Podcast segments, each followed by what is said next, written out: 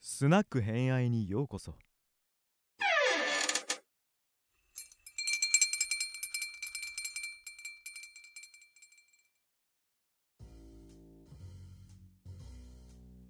では、超偏愛理論、鎌倉殿の13人、感想会後編。一応ね、前編があったって話なんだけれど、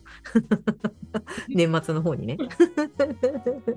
で、前前編の方は、えっ、と、マイトさんに来てもらって、で、長く見て、大河を長く見ている方なので、まあ、その、昨年の大河ドラマの鎌倉殿が、まあ、どういうような、まあ、評価といったらあれですけれど、どういうふうに見てたのとか、まあ、その三谷脚本の何か特徴とかあったのみたいな話とかをしてたはずなんですけど、 今回は、まあまあのまた舞田さんに来ていただきつつ、もう一人スペシャルゲストということで、 ルリコさんが来てます。どうも。 よろしくお願いしまおす。願いしルまリすコで。はい。で、ルリコさんなんですけれど、えっ、と、あれ、撮ったのいつだっけ収録したのえ始まる前だったらちょうど1年も前っぐとら前いかです。 1年、うん2年ぐらい前か下手したら。そうあ二年だね弱前そうだよね。うんうんぐらい前に、 鎌倉殿が始まるから、我ら、鎌倉武士について勉強しようぜみたいな会があったんですけれど、まあその時に来ていただいて、で、えっ、と、ルリコさんが、えっ、と、大好きな小栗旬君が、はい。主演ということで、まあ、非常に義時についてお話をしていただいたんですけれど、おい義時のことじゃない、 本当は上級の乱だったんだよ、あれ。えそうで すそうあだね一番うん最初は、あのゲス会の時ですよね。義時を取り上げてくれて。そうそうそう。そうですんはいで、そうそう、あの、月で、その会の次時ににね、そう。そううんその後よんあのその後鎌倉北条会の時に、上級の乱でっていうので、来ていただいて話はいしてもらったんですけど、あれ、上級の乱の話したっけっていう感触がだけが残るとうんうんいうう。今日しましたけどね。しましそたうけど。ね。でもなんか後から聞いてみると、あの義時と政子のラブアクチュアラブアリーと 言葉上皇ってイケメンだはずなんだっていう熱い語りがすごい印象だったんですけど、いや、もう、あの、おっしゃる通り、あの、狙い 通り の、狙い通りだった。ええええご感想を抱いていただけてたみたいで安心し ました。そうで今回ルリコさんをお呼びしたのは、まあ、実際その1年間全部見てて、どうでした、うん愛の高子とあ違うあラブアクチュアリー と言葉上どどっちでも皇イケメンっていうのはどうでしたあのまず前編前編といいますか前話を通してですねあの愛の物語だったっていうのはもうあ の一緒に見ていただいてた皆さんあ の武衛の皆さんブエの皆さん確皆さん、はいはい。かにうんあの共有できたんじゃないかなと思います ね結論に関しては。えそれはその愛っていうのはやっぱその北条家の愛ええそれと もでもうななんと言いましょうかまあ一番の根本にあるのはその私がその2年前に提言申し上げました 義時と政子のラブアクチュアリーだったと思っているんですけども、はいはいはい、いやもちろんその義時だって初恋の人がいたりとか、お子さんができたりだったりとか、う家族愛だったりとかそういうものもありながらまたそのその取り巻くそのキャラクターの人たちが持っている愛だったりとか、うんもちろん後鳥羽上皇があの地位の中でこうどうしても大事に思っていなきゃいけないご自身の根底の中にある愛だったりとか。うんうん、そういったものがもう本当に表現され尽くした大河だったなって思って ます。根っこが愛だったなっていうそうそうそうみんな見てた人みんな今めちゃくちゃうなずいてるもん。 ブエブエっつってるすげえなんか伝道師に見えてきたわ。提言申し上げられてたからさうちらそうだった。しかもすごいのは確かに瑠璃子さんがおっしゃる通りにこれはうんうん義時と政子のラブアクチュアリーなのかっていう のは私ずっとここ胸の中にありながら見てた見てたでしょ前田さん見てないこれ絶対見てたでしょ見てないこれはラブアクチュアリーあるのかみたいなさ見てたでしょ見てないみあの中盤から共犯者になっていくっていう関係値はちょっと注目して見てはいたあの二人がね。まあ、共犯そうですね。まあでも結局は二人ともお互いを思い合っておりましたし、お互いになんかこう純粋な思いで姉弟みたいな感じで見合ってたとは思うんですけど姉として頼朝の嫁としてうんうんこうあってほしい、うん政子にこう振る舞ってほしいっていうことを、こう不器用すぎて言葉にできず態度でこうプリプリしちゃう義時 と。しゅんくんと俊君とそれ,、まあ、それを何なのあの子って思いながらも頑張っていた弟を見て不憫に思ったりとかそういう決断をでも進んで弟がやってくれたがゆえに今生き残ってる自分みたいな感じで責任をこう感じていく姉政子、英子みたいな感じの、 言ってることとかその不器用にこうイライラプリプリしたり怒ったりとかやしてる言葉尻を拾うと、まあ、全然2人って愛し合ってないような感じなんですけどでもなんかそれを受けてそのお互いの行動が変わっていったりとかする様子、まあ、うまいこと多分三谷さんが、ね、演出されてたのもあるかもしれないんですけど、まあ、結局じゃあ根底には愛じゃんと思ってそれがあるからつながってられるし結局のところそこを信用しているから2人はこう進んでいけるしみたいなのがあるんだなと思ってこう毎度毎度こうほうっと思って見 てました。小池栄子さんが本当にうまくてねあのですね眼差しがねいつも心配してるっていう厳しいこと言ってるけど、心配してるのよ、うんみたいなのをこう、うん出すのがとっても素敵だったなと。いやそうなんですよ、うんしかもなんかこうなんていうんですかね狡猾に頼朝に取り入って権利を獲得していってやるみたいな女じゃない基本ないかったじゃないですか。ね、最初純愛だったもんね。私ああいう人好きみたいな。そうそうそうそうそう好みのタイプ絶対落としたいそう。本当に唇とか言われてたよね。うん。 そうですねなんかでその時のまんまに過ごされてたしななんていうんですかねその自分から進んでこう他の御家人を牛耳ってやろうとかいう欲はなかったはずだしそうそうは絶対出さなかったんですよね。うんうんうんでもそういうふうに思わずにいられたのはやっぱりその義時が悪側にまも回ってくれていたのもありますうんしうんうんう頼ん朝さんの頼朝さんってなんや頼朝さ んのうんまあ冷酷な部分とかだったりをこう仕事としてちゃんと見てたのはやっぱ義時だったから、うんうんこうなんかそういうところを一手に引き受けてあげてたのがやっぱ弟なんだなと思ってそれを姉にはやらせまいぞみたいな感じに思っておもんばかってやったんだろうなと思って。だんだんね、しゅんくんがさ、 あしゅんくんとか言っちゃっうんうんた、義時が、 義時が悪いことをするたんびに、だんだんこううんうん顔の表情がこわばっていくのが、毎回泣いたんでしょ、きっと、ルリ子さんは。かっこいいと思って見てました けどまあ、全然また話変わるんですけど、その小栗旬ファンじゃないですか、うんうんうん小栗旬ファンとしてここ好きだったシーン、おっしゃいますか聞きたい。すごく印象に残ったうん、っていうともう全部ですしも うおお洋服の色が変わるためにやほいと思いながら見てましたやほいね、うん、あちょっと色変わるよみたいな、黒くなってくうんみたいなね。そういうとこもありましたけどなんかこうやっぱり若い時うんの義時くんみたいな、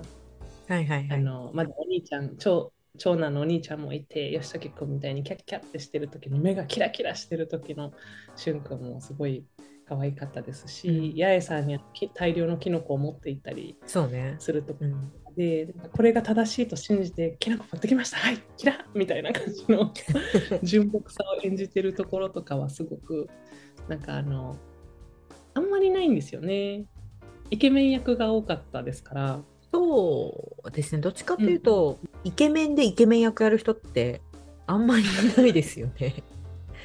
いや、まあでも、ななんていうんですかね、イケメンでイケメン役、その花盛 りそうそうそうそのうね、そう。イタチエとかも花壇もそうだし。あ、そうだ、ん花壇かなとかもそうですけど、まあ、イケメン、絶対的なイケメンキャラとして、うんうんうん君臨するところに当てられたりだったりとか、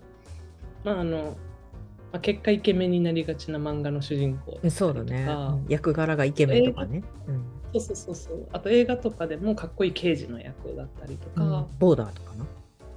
ああそうそうそうですね、うそれそうですドラマだったりとかなんですけどなんかあんな純朴なキラッキラみたいな感じのでややちょっとなんていうんですかお茶目でバカみたいな空気読めないみ たいなそうね。うん。世間知らずちゃんみたいな感じのがあんまりなかったのであそこはすごい可愛いなって思ってじゃあ見ておりました。後半のねブラック義時よりも、最初のうんうんうんピュア、あー10 12歳とかそのぐらいの時の。ユニチャイそうだよね そういう時のそのキラキラ加減とかもう大好きでしたね。へいえや。もう全部 ですいやまあ全部好きだけど。いやあのだからそのそっちより後半がとか、うんうん前半より後半の方が好きになったとかそういうもうレベルではないんですね。うん そうね。そうね。愛が強すぎてね。うんそうですねあそのキラキラしていた瞬間も素敵すべて切り取りたいみたいな。まあ、でも今の話を聞いてると、普段のその小栗小栗旬君が出てる作品よりも、割とこうんうんう、はどっちかというとこうかっこいい役が多いけれど、今回はそうんうんのうんピュアな役があそうです多かったなっていう話ですよね。そうですね、多まあ、でも最後まで多分ピュアだったと思うんですけどね義時自身もですねこう信じ切った頼朝さんののこうやり方をこう貫いたりだったりとか分。精毒ね合わせ飲むみたいになってたもんね。後半の方はね。うんなんかそういう、なんだろう、本当に上手だなって思う思う のと、結構その、ダメだ、止まらないんですけど、小栗旬 がな大丈夫当してて書る。きをされうんる、うん当て書きされがちと言いますか。はいはい。この役は小栗旬にしかできないだろうみたいな感じでやられたりとかすることが多いですしあ、そうなんだ。なんですよそういうふうなことで見るとやっぱりなんか一本必ずピュアな筋が通っているキャラが多いんですよね。うんうんうんうんでそそこの必ずピュアな一本が通っててでそれに付随してでもその周りの人たちに気を配りながらこうでもみんながこうよく生きていくために自分が犠牲になってこうどうできていくんだろうみたいな感じでこう身を振っていくのがすごくうまいですし、ぴったんこなんですけども、うんうんうんもうままさに義時だったんだなって終わってからも思いました最初はなんであんなあの義時っていうちょっとパッ歴史上パッとしないというか家康と比べたら知ってる人認知度どんぐらいあるんだろうみたいな感じの をね当てられてなんか最初は大丈夫かなとか思ったけうん、どいやでも本当に一番ぴったんこだったんだなっていうふうに思います。気がついたら小栗旬話だったけどね、これ全然義時あだそうあでもでもねねででもねとか言ってうんいや本当に義時で描かれている、うん人物像がもうほんとそのまんまなように思えていて、うんうんうんこのピュアな頃から不器用なりにもこう一生懸命みんなのためにこう動いて動いてっていうことをしていますし人の上に立つことがこうななんていうんですかね苦しくもあるけどもでも自分しかいないことも分かっていて。うんうんうんうん結構そうちゃんとそこで求められる振る舞いもできちゃうしみたいなこうところとかがですねなんか 本当にその俳優さんも表してたんだろうなって今回のその義時の一生を通じてうんうんって思いました。じゃあルリ子さんがイメージする俊君のイメージがそのまま義時で出てたみたいな、バッチリって感じですね。それはもう毎週楽しみでしょうがなかったですね もう寝かしつけで見れない時とかのもう何と言いますかこの自分の喉の渇き具合といったら半端なかったですよ。乾き具合早く見ねばまあ乾ききってしまうみたいな感じ早く早く寝ろ早く寝ろってそうそうそう娘よ早く寝ろみたいなそしてそのまま寝てしまった次の日の朝の衝撃みたいなこう 寝ちゃったみたいなまさにやってしまったのか私はみたいな絶対その時はツイッター見ない。あ見ないで、見ない方がいいですね。ネタバレ満載だったからね。うん。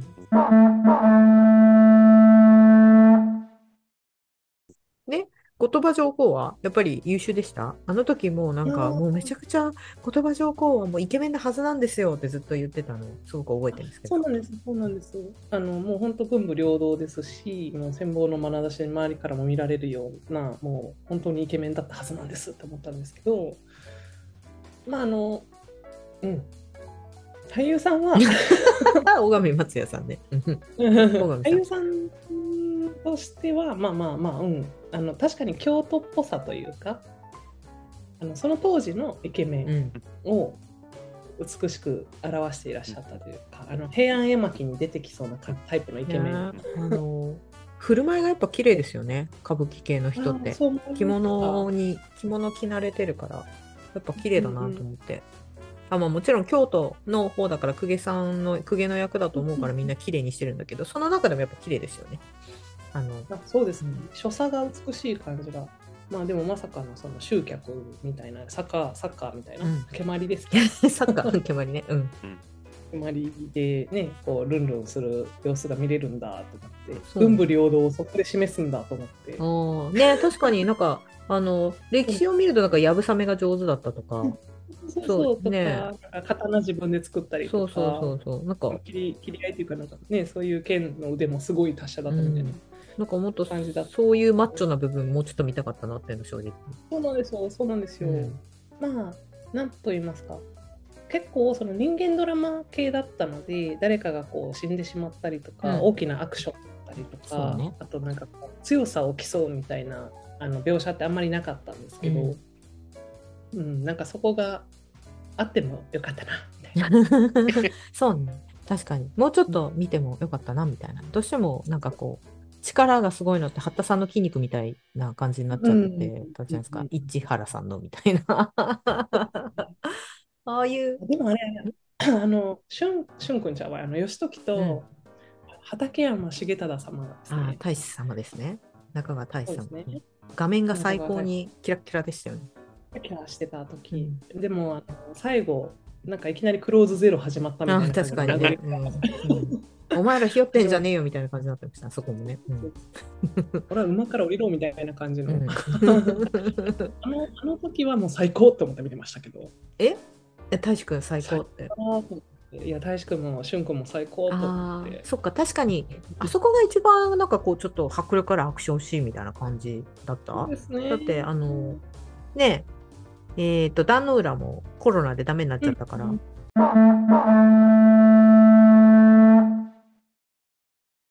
畠山うん素重忠中川大志くん、うん素敵でした敵でした素敵でした素敵でしたこれから全力で押したい全力で押したい そしてあの多分史実ともめっちゃマッチするんじゃないかと思っててああそうなんですね、うんどうどうですかねマイトさんあの畠山重忠って結構もうみんなからいろんな武士の鏡みたいな感じでうん言われてるはい感じうん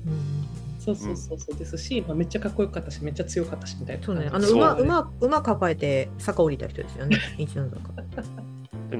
崖降りて崖降りた本当人はですねよねうん、うん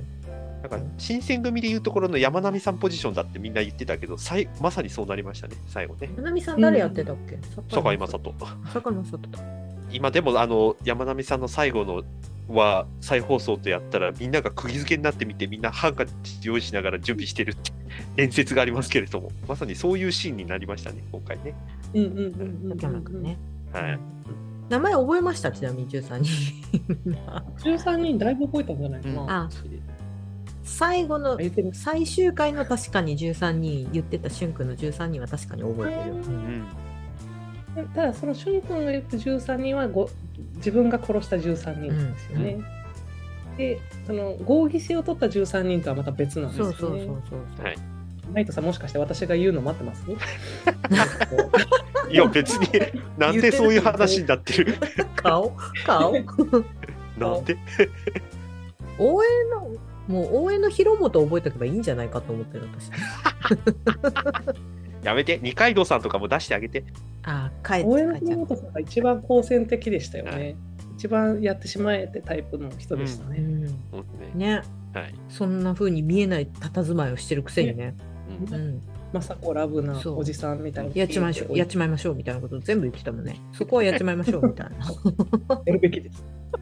そこはやるべきです。ずっと言ってました。確かに最初の合議制の13人の方があの文化の方が曖昧だな、うんううーんと、あの、あの人。二階堂さんはわかる、あのーかえちゃんの、おじいちゃん、おじいちゃんの方。三好。うん。三好安名産うん安信はいはい大江広元はいが文関係でしょ、あと二階堂さんもそううん。あれそうだよね二階堂さそう、二階堂さんね。うんん梶原景時はいではしいょ、はいはい。うん影ちゃんでしょかげちゃんかげ ちゃんでかげちゃんよかったよな指導で三浦のお父さんの方はい、お父さんあでれすね。子供の方でしたっけ、はい、お父さんですよ。お父さんの方お父さんの方ですよね、で和田和田和田わだっち。じいさんはやめましょうの三浦さんでしょあ三浦さんそうそうそうと和田っちそうそうじいさんはやめましょう、三浦さんはで八田さんそうはい、八田さんはねい。八田さんフェロモそうンフェロモンムンムンペロモン王子でしょ、うん フェロモン王子竹山は入ってないんだったっけ入ってなくて、うん何気にね。えーパッパパッパ何気に入っそうよ。ててあのなんかあのちょっとパッとしないあのパッとしないけど絶対いるけどなんで僕私は呼ばれなかったんですかって言ってた人、はい、あだ足立智と ね。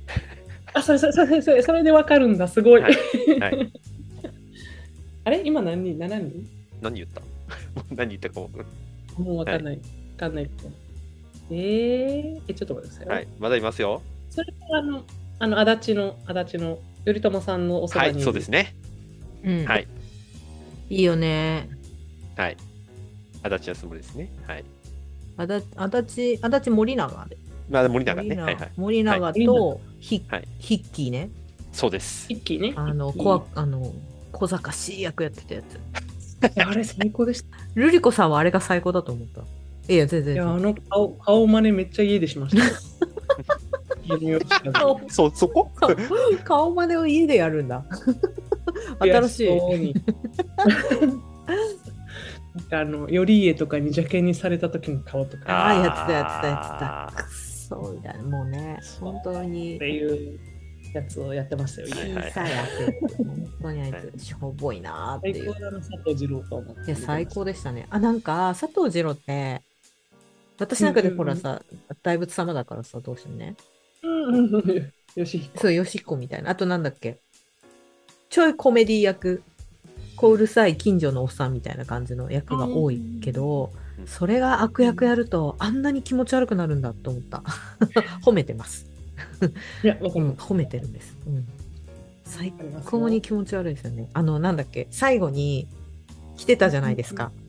ああ、着物着物のの下下に。に、あのシーンめっちゃやらされたって言ってましたね、その後うんなんか、どこでもバキッこう、小賢しいやつめみたいなう